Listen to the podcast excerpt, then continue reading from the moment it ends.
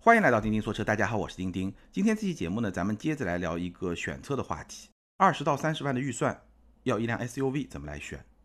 那这么一个预算，这么一个价格区间，是非常多的网友和听友经常会咨询到的这么一个选车的区间。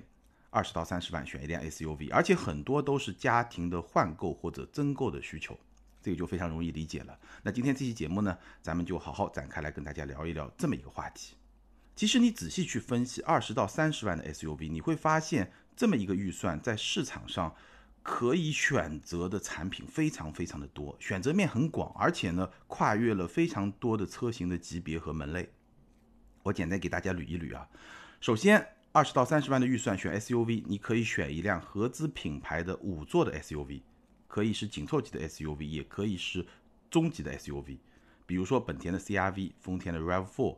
大众的探岳、途观 L，包括福特的锐际，这个级别你都是可以选的。而且呢，这个级别你可以选到中高配的一些车型，无论是动力还是配置都是比较高的这么一些车型。这是第一类。那第二类呢，就是合资品牌的七座 SUV。哎，这个对于某一些用户来说也是一个很现实的选择。比如说丰田的汉兰达、福特的锐界啊。斯柯达的柯迪亚克啊，包括昂科旗啊，甚至途昂啊，或者说马上就要上市的雪佛兰的开拓者啊，那这些车型七座的 SUV 也都是在这么一个价格区间之内。或者我们如果把眼光放得更远一点，你还可以选到是豪华品牌的紧凑型的 SUV，比如说奥迪的 Q3、宝马的 X1、X2 啊，凯迪拉克 XT4 啊，雷克萨斯的 UX 啊，沃尔沃的 XC40 啊。奔驰的 GLB 啊，这些车型也是可以买得到的。甚至呢，你可以买到一些折扣比较大的豪华品牌的中型 SUV，比如说奥迪的 Q5L 啊，凯迪拉克 XT5 啊，沃尔沃的 XC60 啊，这些车型它的低配车型打完折以后，在终端也就是在三十万以内或者三十万左右这么一个价位区间。所以你会发现啊，这么一个预算在市场上能选择的车非常非常的多。很多时候，很多朋友遇到的问题不是在同级别里面。A、B、C 我怎么来选，或者 B、B、A 我怎么来选，而是说跨越级别，不同的级别，差不多的预算，差不多的价格，我怎么来选？那这个时候你面对的问题就会特别的复杂。所以呢，今天这期节目我来帮大家分析一下，面对这些问题，你怎么样来做出一个适合自己的选择？那因为说二十到三十万的预算，你能够选择的产品非常多。跨越了非常多的门类和级别，所以咱们不可能一款一款来给大家分析，这个是做不到的。车型实在太多了，一期节目肯定是聊不完的。所以呢，今天咱们就聊思路，在这么一个预算区间，要在很多不同级别的产品里面去做选择，可以有一些怎么样的思路？重点聊思路。然后呢，我会再挑选几个近期我遇到的一些选车的问题，在这么一个价格区间，然后呢，一些跨级别之间的选择。几个代表性的问题，帮大家分析一下，作为一个案例，也其实是为了给大家提供一些思路。好，咱们就开始聊。首先说一下方法，其实，在任何一个预算区间选车，它的方法都是相通的。我要概括一下的话呢，主要就是第一，你要能分析自己的需求，知道自己想要一辆什么样的车，我有哪些实际的需求，或者说我有哪些心理的需求，我对哪个品牌特别的钟爱，这个就心理的需求。把实际需求和心理的需求综合起来，这个就是你的需求。把自己的需求了解透彻了，然后再去对照产品来看，看哪个产品最能够符合你的需求，大概就这么一个逻辑。那具体到二十到三十万 SUV 的选择里面呢，大概要考虑这么几个问题啊。首先呢，你先想清楚你要几个座位，你是要买一辆五座的 SUV 呢，还是要买一辆七座的 SUV 呢？当然了，大部分都是五座的 SUV，但七座 SUV 也有，而且在七座 SUV 里面呢，它还能够进一步的细分出两类，比如说。像途昂啊，像昂科旗啊，像开拓者啊，这三款车基本上就属于一个真七座的 SUV，它真是能够当七座 SUV 来用的。当然，途昂在这三款车里面又会相对更大一点。那比如说像汉兰达、像锐界啊、像柯迪亚克啊这些七座 SUV，它是属于第三排，只适合短途临时使用这么一种使用场景的七座 SUV。大概是可以分成这两类，那七座和五座又是一个很大的区分，所以你首先要想清楚，你是需要一辆五座还是需要一辆七座，这个想清楚，这是一个需求。那我们刚才说到这些车型啊，如果按照空间我来给它排个序，我们把五座、七座问题先解决。就五座来说，按空间我来给它排个序，是一个什么样的顺序呢？从小到大，首先是豪华品牌的紧凑型 SUV，就是我们之前也专门聊过一期了，Q 三啊、x C 四零啊、x 一啊、x 二啊这么一些车型。比他们大一点的呢是合资品牌的紧凑型 SUV 和豪华品牌的中型 SUV。为什么说合资品牌的紧凑型和豪华品牌的中型空间会差不多大？我们待会儿去解释。再比他们大一点呢是合资品牌的中型 SUV，那再大一点呢是合资品牌的中大型 SUV。而且呢，合资品牌的中大型 SUV 呢，它就已经可以去提供七座的产品。中型 SUV 也有，但是呢，这个七座就像我刚才说的，汉兰达、锐界会稍微小一点。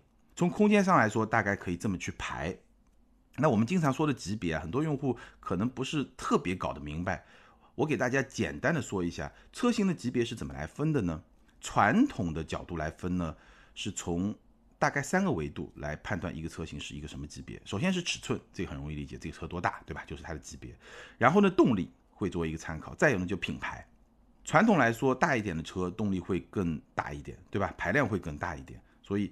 动力也是一个参照的标准，品牌当然也是一个参照的标准，但核心还是尺寸。那到了现在呢，其实是有一些变化的。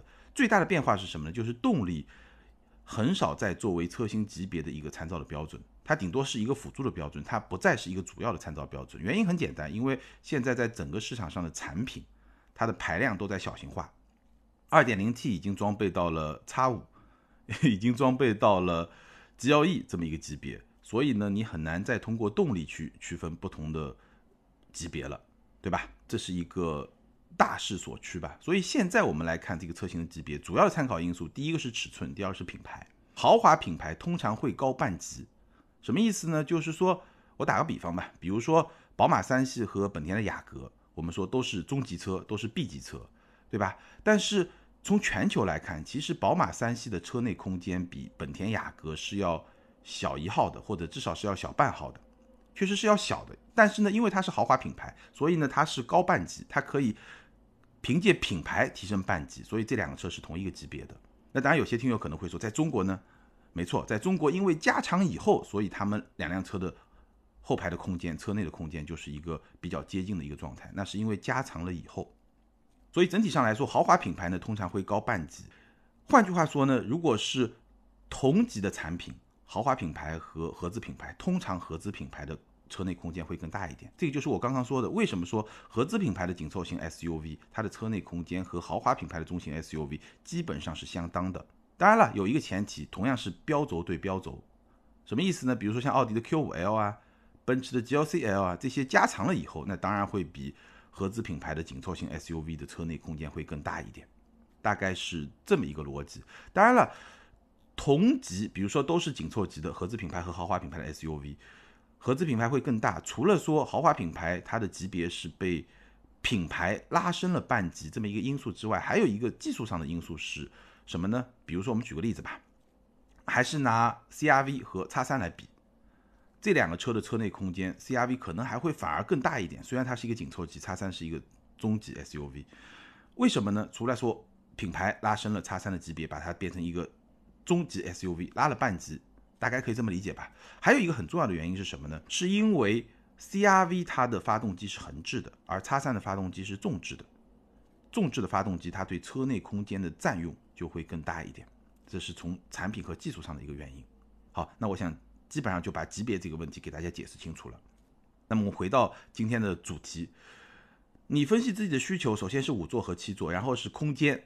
我刚才给大家排了从小到大，你需要一个什么样的空间？基本上，我们今天聊的这些车型里面，像 Q 三啊，像叉 T 四啊，像叉 C 四零啊，这样一些豪华品牌的紧凑型的 SUV，除了加长的宝马叉一之外，都比较适合年轻人，不太适合做家庭用车，或者说作为家用车来说，还是稍微小了一点。唯一的例外，或者说唯二的例外是宝马叉一和奔驰的 GLB。当然，我说的是把奔驰的 GLB 作为一款五座的 SUV 来用的话。它是比较适合家用的，基本上这么一个级别，它是比较适合年轻人，不太适合家用。那除此之外，再往上，无论是合资品牌的五座的 SUV，还是七座的 SUV，包括豪华品牌的中型 SUV，那这些车型从空间上来说都是能够满足家用的。但是呢，它们也是有大小的，对吧？我刚才也给大家区分了一下，座位需求、空间需求，再有就是品牌的需求，因为已经跨越了合资品牌和豪华品牌。我们待会儿专门把。这个问题展开来说一说，这也是一个需求。最后呢，配置的需求，通常来说，同样的价位，合资品牌的配置当然会更高，对吧？因为豪华品牌品牌溢价比较高嘛，所以合资品牌的产品它的配置会更高一点。所以呢，分析需求大概就从这几个方面来分析：你需要几个座位，你需要多大的空间，你需不需要一个豪华品牌，以及你对车内的配置有什么样的需求。我们展开来给大家分析一下豪华品牌和合资品牌的怎么来选吧，可以这么来说。豪华品牌相比合资品牌呢，它的优势其实很显而易见。我给大家简单捋一捋，其实大家都能看得到。首先是品牌溢价，这个就不要说了，品牌溢价一定是在的，对吧？一个车厂它卖一辆豪华品牌的车，它赚的利润肯定比卖一辆合资品牌的车来的更高，至少绝大部分车厂通常情况下是这样的。但你也不要觉得说车厂赚的多你就不合算了，其实也不一定，因为就看你想要什么东西，你的需求是什么。对吧？豪华品牌毕竟可以给你带来更多的，我们通俗的说是面子，或者说呢，能让你整个的形象，对吧？就这些方面吧，确实是有提升。那你要不要？对吧？豪华品牌的车，其实对于车厂来说赚了更多的利润，对于你来说，如果价位性价比还比较合适的话，其实也给你提供了更多的价值，更多的社交价值，对吧？更多的社交符号，更多的形象符号，这些价值完全是可以做到双赢的。只不过你要不要，你要想清楚。好，豪华品牌能够提供品牌的溢价，也能够提供这辆车更好的品质感。这个我们待会儿分析具体车型的时候，其实大家能够感受到，通常呢会有更好的设计，而且呢会有更好的技术。当然，现在这个时代呢，很多技术是共享的，可能同一个集团下面它的豪华品牌、终端品牌很多技术是共享的，但是呢，也有一些技术是豪华品牌专享的，比如说宝马，宝马的转向的调教，它的底盘的调教。那当然，宝马集团因为它没有终端品牌嘛，所以它就是专享的。再比如说讴歌的四驱，我们聊过，对吧？本田的车型上现在是没有的，讴歌的四驱这个也是它专享的一个技术。所以呢，还是有一些专享的技术，这个是豪华品牌有的东西。那合资品牌相比之下会有一些什么样东西呢？它有更高的级别、更大的空间、更丰富的配置，甚至可能它的动力会更好，这很容易理解，对吧？性价比会更高，包括说使用成本。整体上来说也会更低。这个虽然说根据具体的环境会有所区别，但是像保养的这些成本啊，日常的使用的大部分的成本还是会更低一点。这个是合资品牌的优势，所以你两边可以比较一下。综合来考虑呢，我觉得还是要考虑两层的需求：第一个实际的需求，用车的需求；第二就是心理的需求。我现在发现很多朋友啊，真的这两个需求纠结在一块儿，就会非常的纠结。有些车型可能是不纠结的，比如说，如果你看上了宝马三系，那没什么好纠结的，因为合资品牌里面找不到一个 可以跟它去替代或者说差不多的这么一个产品，是找不到的。后驱对吧？操控很好，这么一个车。但如果说有些朋友看上了雷克萨斯的 ES，那就要纠结了，我是买一辆 EX 呢，还是买一辆亚洲龙呢？对吧？如果我买个亚洲龙，我可以买一个混动的很高配。我看了一下，好像亚洲龙的混动的顶配和 ES 的两百。的最低配还差两百块钱，ES 两百一个一百四十多马力的二点零自吸发动机这么一款车，卖的比亚洲龙的顶配什么配置都给你的二点五的混动还要贵两百块钱，好像是两百块钱啊。那很多朋友就非常非常纠结了，对吧？因为这两款车，这个怎么说呢？我们知道有很多相似的地方，而且呢，亚洲龙的动力配置都要高很多，这个就非常的纠结。所以这个时候呢，其实你要考虑的就是。产品层面的问题、品牌层面的问题、实际的需求、心理的需求，这个考虑就会非常的纠结。待会儿我们分析几个案例的时候，给大家分享一下我的一些看法。当然，大的一个趋势其实是什么呢？我在这两年一直在说，就是在中国市场上，豪华品牌的品牌溢价在不断的变小。正是因为豪华品牌的品牌溢价在不断的变小，所以它的终端打完折以后的这个价格和终端品牌和合资品牌的这个重合度。或者说差距在不断的接近，重合度在不断的增加，这样呢就会让很多朋友越来越去纠结，我这么一个预算到底要买一辆豪华品牌呢，还是买一辆合资品牌？那今天咱们聊 SUV，改天我们再来聊一聊二十到三十万的轿车怎么来选。其实，在那个问题里面，豪华品牌和合资品牌的选择也是一个让很多朋友非常非常纠结的问题。当然，总的来说呢，还是要具体问题具体分析。什么意思呢？就是说。当你看上了那么两三款车，你要在做选择的时候呢，你要去具体分析他们的产品力，甚至你要去具体分析这些车的产品周期，你还要去具体分析这些车的可替代性，要把这些问题都分析清楚了，才能有一个更合理的这么一个选择和结论。好，那接下来呢，我来重点帮大家分析三个案例，这个是我在近期收到的比较多的类似的这么一个选车的一些问题。通过这些问题呢，给大家分享一下我的思路，供大家来参考。好，第一个呢就是汉兰达和 Q5L，丰田的汉兰达和 Q5L，奥迪的 Q5L 这两款车怎么选？问的朋友真的是非常非常的多。其实很能理解，因为这两款车现在在终端的价格确实非常的接近。但是呢，我觉得这个问题可能在五年之前，在十年之前真的不会是一个问题。两款车的用户应该说还是区分的非常清楚的。但是现在呢，它就是纠结在一起。我们看一下汉兰达现在卖的最好的一个。配置是四驱豪华，官价二十九万九千八，直到今天基本上在终端也是没有优惠的。四驱豪华二十九万九千八，那 Q5L 呢？我们之前聊过，Q5L 的四零 TFSI，它的低配也就是全系的入门，现在终端是三十万出头；高配也就是全系的次低配，它现在在终端也就是三十三、三十四，有些地方可能还要更便宜一点。那我个人会比较推荐。高配，也就是四零 TFSI 的高配，这个原因我们在之前节目聊过了，今天就不再展开了。当然了，今天要聊的不是 Q5L 选哪一款，而是 Q5L 和汉兰达怎么来选。简单给大家分析一下，汉兰达和 Q5L 来比，它的优势大概是这么几项。首先，它是一个七座，虽然不是真七座，但毕竟是七座，对吧？最后两个座椅临时短途的应急使用，这个是没有问题的。然后呢，汉兰达的实用性非常的好。无论是第一排储物空间，中央的扶手箱非常非常的大，副驾前面的那条放东西非常的好，然后储物空间也非常的丰富，整个车的实用性非常的好，第一排、第二排都非常非常的舒服，保值率超级的高，这个真的 很吓人，保值率很高，而且呢，二百二十马力的二点零 T 发动机加上一个六 AT 的变速箱，非常的好开，没有什么操控的乐趣或者驾驶的激情，但是作为一个代步工具，真的是非常的好开。乘坐也很舒适，当然是前两排。所以这款车，我觉得作为一个代步工具，一流，绝对是一流。汉兰达作为一个七座的代步工具，一流。但是问题在什么地方呢？就是问题在于汉兰达它确实就很像是一辆工具车。所以买汉兰达呢，你要想一想，你是不是就需要这么一辆工具车？其实我身边有很多朋友买汉兰达。它是跟家里面的第二辆车有一个很好的组合，可能另外一辆就是一个豪华品牌的轿车，然后再买一辆工具车，这个就特别的合适。这个题外话就不说了。那么再说 Q5L，Q5L 如果跟汉兰达去比的话，它的优劣势是什么呢？这个跟我们之前聊的跟奔驰、宝马去比，可能就不太一样，因为这个语境场景不太一样。那如果 Q5L 跟汉兰达去比的话，我觉得最突出的它是有豪华车的属性的，无论在品牌上，还是在设计上，还是在质感上。从外观的设计，包括内饰的设计，内饰的这种精致的质感，如果跟汉兰达比的话，这个优势还是比较明显的。而且它的实用性其实也不错。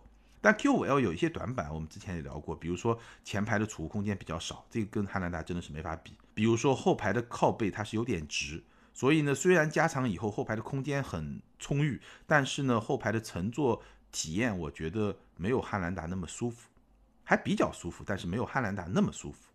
一百九十马力的二点零 T，虽然说动力比汉兰达少了三十马力，但是因为 Q5L 会更轻一点，而且呢，它的七档双离合变速箱传动效率更高，所以动力的实际表现是差不多的。而操控的感受，Q5L 肯定会更好，对吧？跟叉三比是没法比，但是跟汉兰达比的话，整个这种德系车的这种操控的感觉明显是会更好的。所以呢，Q5L 整体上就是一辆更加高级的车，它不只是一辆工具车，这个就是两辆车最。根本的差别，所以你综合来看，汉兰达一辆更加实用、更加平衡，几乎找不到明显缺点的这么一个工具车，而 Q5L 呢有一些短板，但是呢它的豪华属性确实更强，而且呢给你的心理感受可能也会更好一点，四个圈的品牌价值也会更高，这个是大家会去对标、会去纠结的一些点。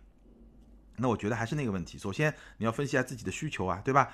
从实用性的角度来说，你是不是需要一辆七座车？从驾驶体验来说，你是不是就觉得，哎，我就把它当工具车来用，就觉得很舒服？还是说我有些时候还是觉得开一辆奥迪这个品牌，从心理上来说，对我来说更加的舒服？我觉得这些点是你需要去纠结的，看一看自己的需求到底在什么地方。那如果是我的话呢？我的建议呢，汉兰达它即将换代，而且在即将换代的时候，在终端还几乎没有优惠。在这种前提下，其实我不是特别的推荐。那如果你要纠结这两辆车呢，我给你的建议呢，要么你就选 Q5L，毕竟是一个奥迪品牌，而且呢，以现在的终端折扣呢，确实性价比是比较给力的。要么你就等新款的汉兰达，新款的汉兰达是 TNGA 架构下的汉兰达。我虽然没有开过，但是我相信它的驾驶方面的表现、操控方面的表现是会有一个比较明显的升级的。这个是根据丰田别的几款车型换代以后的这么一个变化做出的一个还算比较合理的推测。那实用性啊各方面应该延续这一代的优良的表现，这个也是没有问题的。所以我的建议，要么就选 Q5L。如果你实在喜欢汉兰达，可以等一等。当然了，可能说新款汉兰达上来又会有加价这些因素在，对吧？但是呢，我还是那么一个观点，除非说新老款的价差真的很大，否则呢，我还是建议买新不买旧，好吧？这个是我的一个建议。然后呢，还有一些听友和网友可能还会提到像昂克旗、别克昂克旗，其实也是一个关注度非常高的车，包括马上要上市的开拓者。那这些车型的选车的思路呢，其实我觉得跟汉兰达是一样的。如果你纠结昂克旗跟 Q5L，我刚才提供的思路都是可以参考。唯一不一样的是什么呢？第一，昂克旗的车内空间比汉兰达更大，昂克旗是一辆接近真七座 SUV 的这么一辆 SUV，比途昂小一点。途昂我就定义它为真七座，昂克旗稍微小一点点，但比较接近途昂，比汉兰达是会更大一点，这是第一个差别。那第二个差别呢？昂克旗是一款新车，汉兰达马上就要换代，昂克旗是一款新车，但它的调性啊，它的风格跟汉兰达其实很不一样。昂克旗可能高级感会更强一点，对吧？但汉兰达呢，可能可靠性的口碑啊，保值率会更高一点。那这个你可以去纠结，但是呢，如果你看得上别克的这种风格，那么昂克旗它是一款新车，从这个角度来说，我觉得是可以考虑的。好，我们来分析第二组，也是很多朋友会来问，CRV 混动和宝马的差异，包括说奥迪的 Q3 怎么来选，这也是一个非常典型的合资品牌、豪华品牌怎么来选。CRV 混动，因为是一个混动车款，所以它的价格会稍微高一点。所以它就会跟叉一啊 Q 三打完折以后的价格产生一些交集。我们简单看一下，CRV 混动的两驱版本，官价是二十二万一千八到二十五万九千八，那大概终端有一万五千块钱左右的优惠。优惠完以后呢，就是二十万五千到二十四万五千，大概是这么一个价格区间，二十万五千到二十四万五千。宝马叉一二零 Li 两驱，也就是一点五 T 的这个版本，终端。大概在二十二到二十三万，这个跟刚才的 CRV 混动完全是一个重合的价格区间。那如果是二五 Li 的两驱二点零 T 终端是二十五万多，二五 Li 如果四驱二十七万多，那四驱肯定是离得有点远了，我们就不去说它了。Q 三三五两驱三五 TFSI 两驱一点四 T，这个是二十三到二十四万，这个跟 CRV 混动也是一个重叠的价格区间。四零的两驱二点零 T。二十五万多一点，那如果四驱的话，二十七万多一点，这个也就不去讨论了。所以基本上我们发现，宝马 X1 的 1.5T 车型，Q3 的 1.4T 车型，这个价位区间和 CRV 的混动是完全重合的。那如果是 X1 的 2.0T 和 Q3 的 2.0T 的两驱车型，跟 CRV 混动的两驱车型稍微会贵那么一两万、两三万块钱，也是很多朋友会去对照做一个选择的这些选项。好，接下来给大家分析一下。首先说 CRV 混动，在 CRV 混动和 X1 和 Q3 去比的话呢，它的优势第一呢是它的空间表现是最好的。首先绝对空间是最大的，然后呢它的开门就后车门打开以后，它这个开门的角度接近九十度角，所以上下车非常非常的方便。还有一点呢，它的坐垫比宝马的 X1 会更长一点，所以这辆车它的后排乘坐体验是最好的，这是第一点。再有呢，因为是一个混动车款，对吧？所以呢，显然会更加的省油。从使用层面来说，而且本田的混动呢，开起来这个感觉也是不错的。还有一个呢，就 CRV 这款车，无论是座椅、坐垫，还是说它的底盘，都是一个非常偏舒适的调教，所以这款车家用舒适性很好。那再有不用再多说了，同等价位，它的配置还是会比宝马和奥迪更高。这个不用再给大家举例子了，对吧？大家自己去比一下，这个事实是很明显的。不过，相比另外两款车呢，CRV 混动它的驾驶感受还是会比较的平淡，这个确实有点偏舒适，就非常明显的偏舒适，所以整个操控的感觉呢，我觉得叉一和 Q 三都会比 CRV 混动更好一些。还有呢，CRV 混动还是那个老问题，就是隔音不太好。这个本田 i 还是有隔音不是特别的好。叉一来比的话呢，首先空间大。叉一加长以后空间非常的大，叉一的后排空间跟 CRV 混动是差不多的，但是呢，叉一后排的坐垫会比 CRV 稍微短一点，所以乘坐体验其实 CRV 会更好一点。但是呢，比 Q 三还是一个非常明显的优势。然后叉一的操控是比 CRV 更好的，这个毕竟是宝马，对吧？虽然是一个前驱平台的宝马，但是操控的感觉还是会比 CRV 会更好一些。动力角度来说呢，如果是一点五 T 是。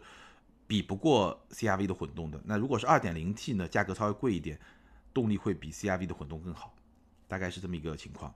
Q3 呢，空间就会比较小一点，所以呢，在这三款车里面，Q3 的家用属性是比较弱的。不过呢，Q3 是三款车里面，首先它是最新的，对吧？最新上市的，所以呢，它也是设计最精致、内饰的科技感最强的这么一款车。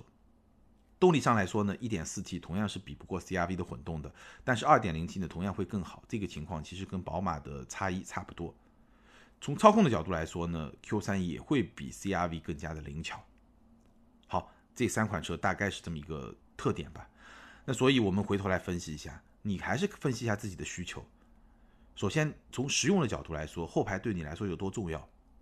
我相信。CRV 的用户应该后排还是挺重要的。如果你看中了 CRV 后排，应该还是很在意的一个点，因为就是一个家用属性很强嘛，对吧？那包括宝马 X1 也一样。其实 X1 和 Q3 之间做选择，我相信很多朋友就是在考虑我是家用呢，还是说更加年轻人或者年轻的家庭，主要是两个人来使用，这个场景还是会不太一样。所以你想清楚，从实用性的角度来说，后排有多重要；再有呢，从心理的角度来说，品牌有多重要。那在这个案例里面呢，其实如果你要选 2.0T 车型的话，X1 和 Q3 比 CRV 的混动还是会稍微的贵一点点。那这个就品牌溢价。那如果你要选 1.4T 或者 1.5T，虽然价格比较接近，但动力会稍微弱一点点。这个都是用来弥补品牌，所以你还是要从实用性和品牌这两个层面去做选择。那如果是我的话呢，我的建议呢，其实这三款车我觉得都可以选，但是它们的特点就像我刚才分析的会不太一样。各有各的特点，各有各的优势，也各有各的短板，所以还是根据自己的这个需求去做选择。其实类似的问题还有很多啊，包括很多朋友会问探岳和 Q3 怎么选，途观 L 和 Q3 怎么选，这个都是大众的平台，MQB 这个产品之间就更加的接近，更加的相似了。那其实选择的思路也是一样的，看你的需求，然后去对比这些产品的特性，然后来做出一个选择。好，最后一个案例呢，我们来聊一聊。Rav4 混动和雷克萨斯 NX 两百怎么来选？其实很有意思啊，就是本田和丰田的混动上了以后呢，好像在很多用户的心目中啊，这个混动确实会比传统的汽油动力稍微高那么一点点。所以呢，我发现很多的用户会把本田和丰田的混动的车型，尤其是混动的中高配的车型，去跟豪华品牌的一些车型去做对比。那 Rav4 混动和雷克萨斯 NX 两百，这个本来都是在丰田集团内部的产品，所以在这两款车之间纠结的朋友呢，应该说还是很认丰田，对吧？很认丰田集团，包括雷克萨斯，这个还是很认的。不过呢，其实这个纠结跟前面几组有一点不太一样，就是这两个车的价差其实还是存在的，还是比较明显的，不像刚才我们说的那两组，价格基本上已经接轨了。什么价格呢？Rav4 的混动两驱版本是二十二万四千八，四驱版本是二十三万七千八到二十五万八千八，最贵也就是二十五万八千八。那终端现在基本上是没有优惠的。NX 两百两驱是三十万四，四驱是三十五万，什么意思？NX 两百是一个二点零的自吸，Rav4 的混动是一个二点五的混动，在这个前提下。NX 的入门版本，它的两驱相比 Rav4 的混动的两驱还要贵七万多块钱，四驱还要贵十万块钱，甚至十万更多，所以这个价差其实还是比较明显的。所以我觉得会在这两个车里面纠结的朋友呢，可能大部分是这么一种情况，就是说他本来想要一辆雷克萨斯的 NX，但是呢，一看这个 Rav4 的混动，对吧？它又是混动，又是二点五的，然后呢，配置又非常的丰富，整个价格呢反而要比 NX 两百还要再便宜几万块钱，而且呢，他会觉得这两个车差不多嘛，体型也差不多，而且都是一个集团的，估计技术也差不多，他会这么去理解。其实不是这样的，我们待会儿去说，他会这么去理解。那再想一想，我便宜几万买一个 RAV4 的混动，好像也挺有吸引力的。我怀疑啊，都是这么一个思路。那我们给大家分析一下。首先，RAV4 的混动，我刚刚说了，是一个2.5的混动，2.5自然吸气发动机加上电机组成的这么一个混动系统，178马力。这款车我们专门拍过视频，操控非常的灵活，因为它是 TNGA 架构下的这么一个车型嘛，新平台，整个操控非常的灵活，而且它的四驱车型是有一些后驱的特性的，因为它的四驱车型在过弯的时候能够把更多的动力就是从后轮来输出。这个时候呢，有一些后驱车的特性，也是进一步的提升了它这种操控的体验吧，主要是体验。而且这款车的实用性也相当的不错，混动车型全部都配备了 L2 级别的辅助驾驶，那配置显然是比 NX 要更高的。回过头来，我们来看雷克萨斯 NX 两百。首先，大家要记住啊，现在的 NX 它不是 TNGA 架构下的产品，它是上一代平台的产品，所以从技术上来说，RAV4。比 NX 是要更新一代的，这一点一定要搞清楚。他们并不是像大众都是 MQB，这个是不一样的。然后呢，这个 NX 两百呢是一百五十马力的二点零升自然吸气发动机加上一个 CVT 的变速箱，所以动力的差距也是非常明显的。然后呢，其实 NX 这款车它的行驶品质完全没有比 RAV4 更好。我如果不说它比 RAV4 更差的话，至少它不会比 RAV4 更好。事实上，我觉得 RAV4 的行驶品质会比 NX 更好一点，毕竟它是一个新的平台，这个是有代差的。当然了，因为是雷克萨斯，它可能底盘的一些材料、一些衬套啊会用的更好一点，所以能够在一定程度上去弥补这个代差。整体上差距没有那么明显，但是它也不会更好。这个差别相比于说 ES 和亚洲龙的差别，那完全是两回事儿。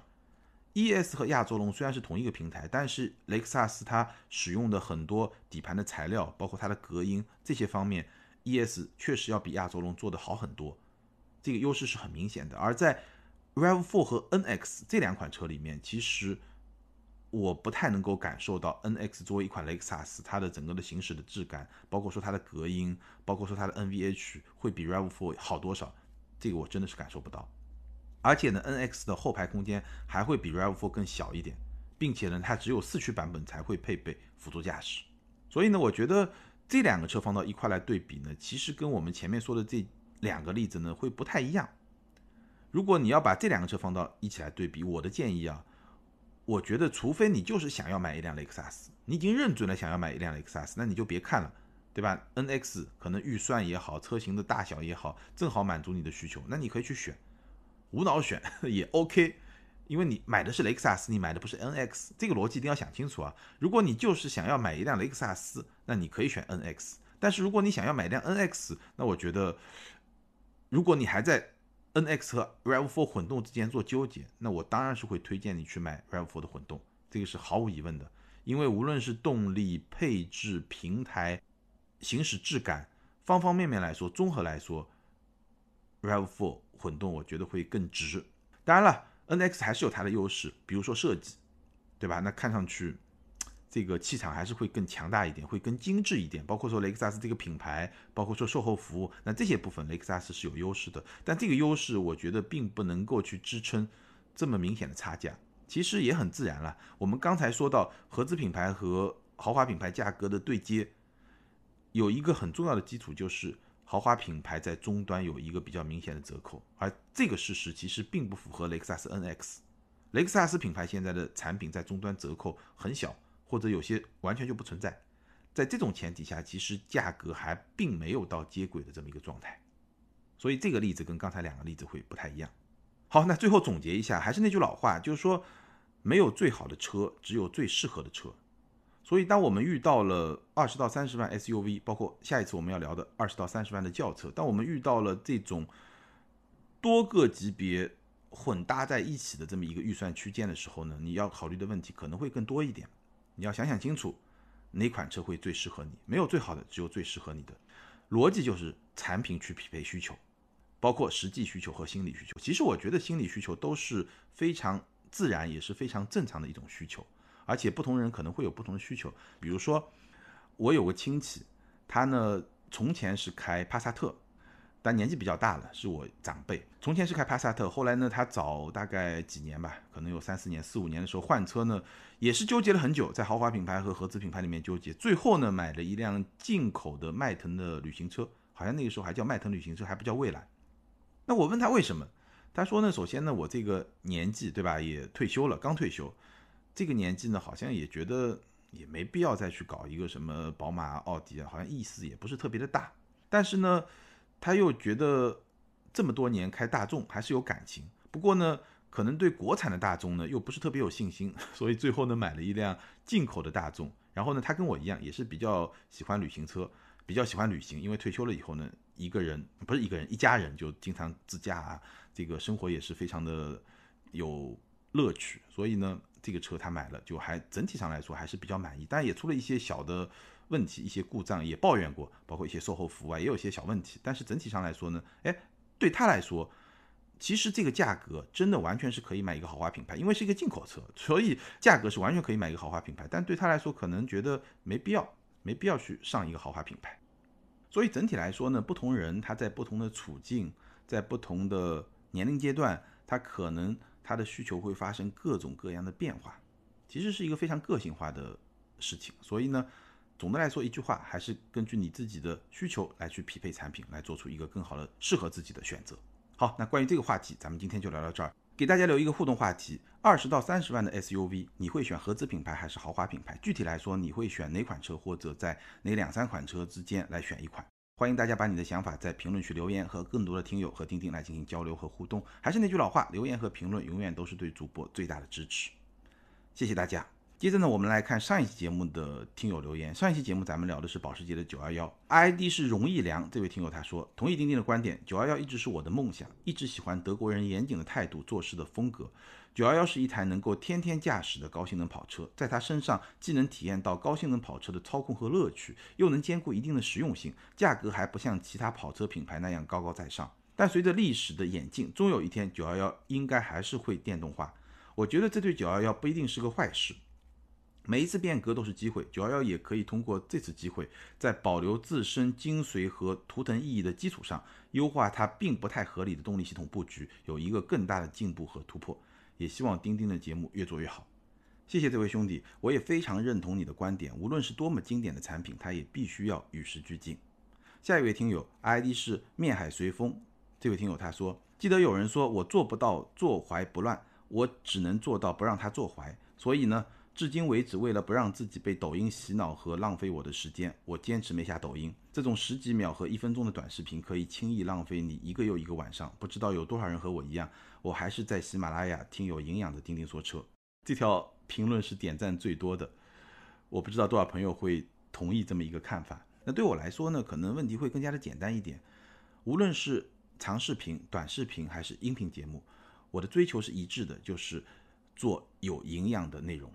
好，感谢所有听友的留言，也欢迎这两位听友把你们联系方式通过个人微信号全拼的钉钉小马甲留给我。你们将获得的是由途虎养车网赞助的 Wilson 微送超强镀金系列汽车漆面镀金，价值一千两百九十九元。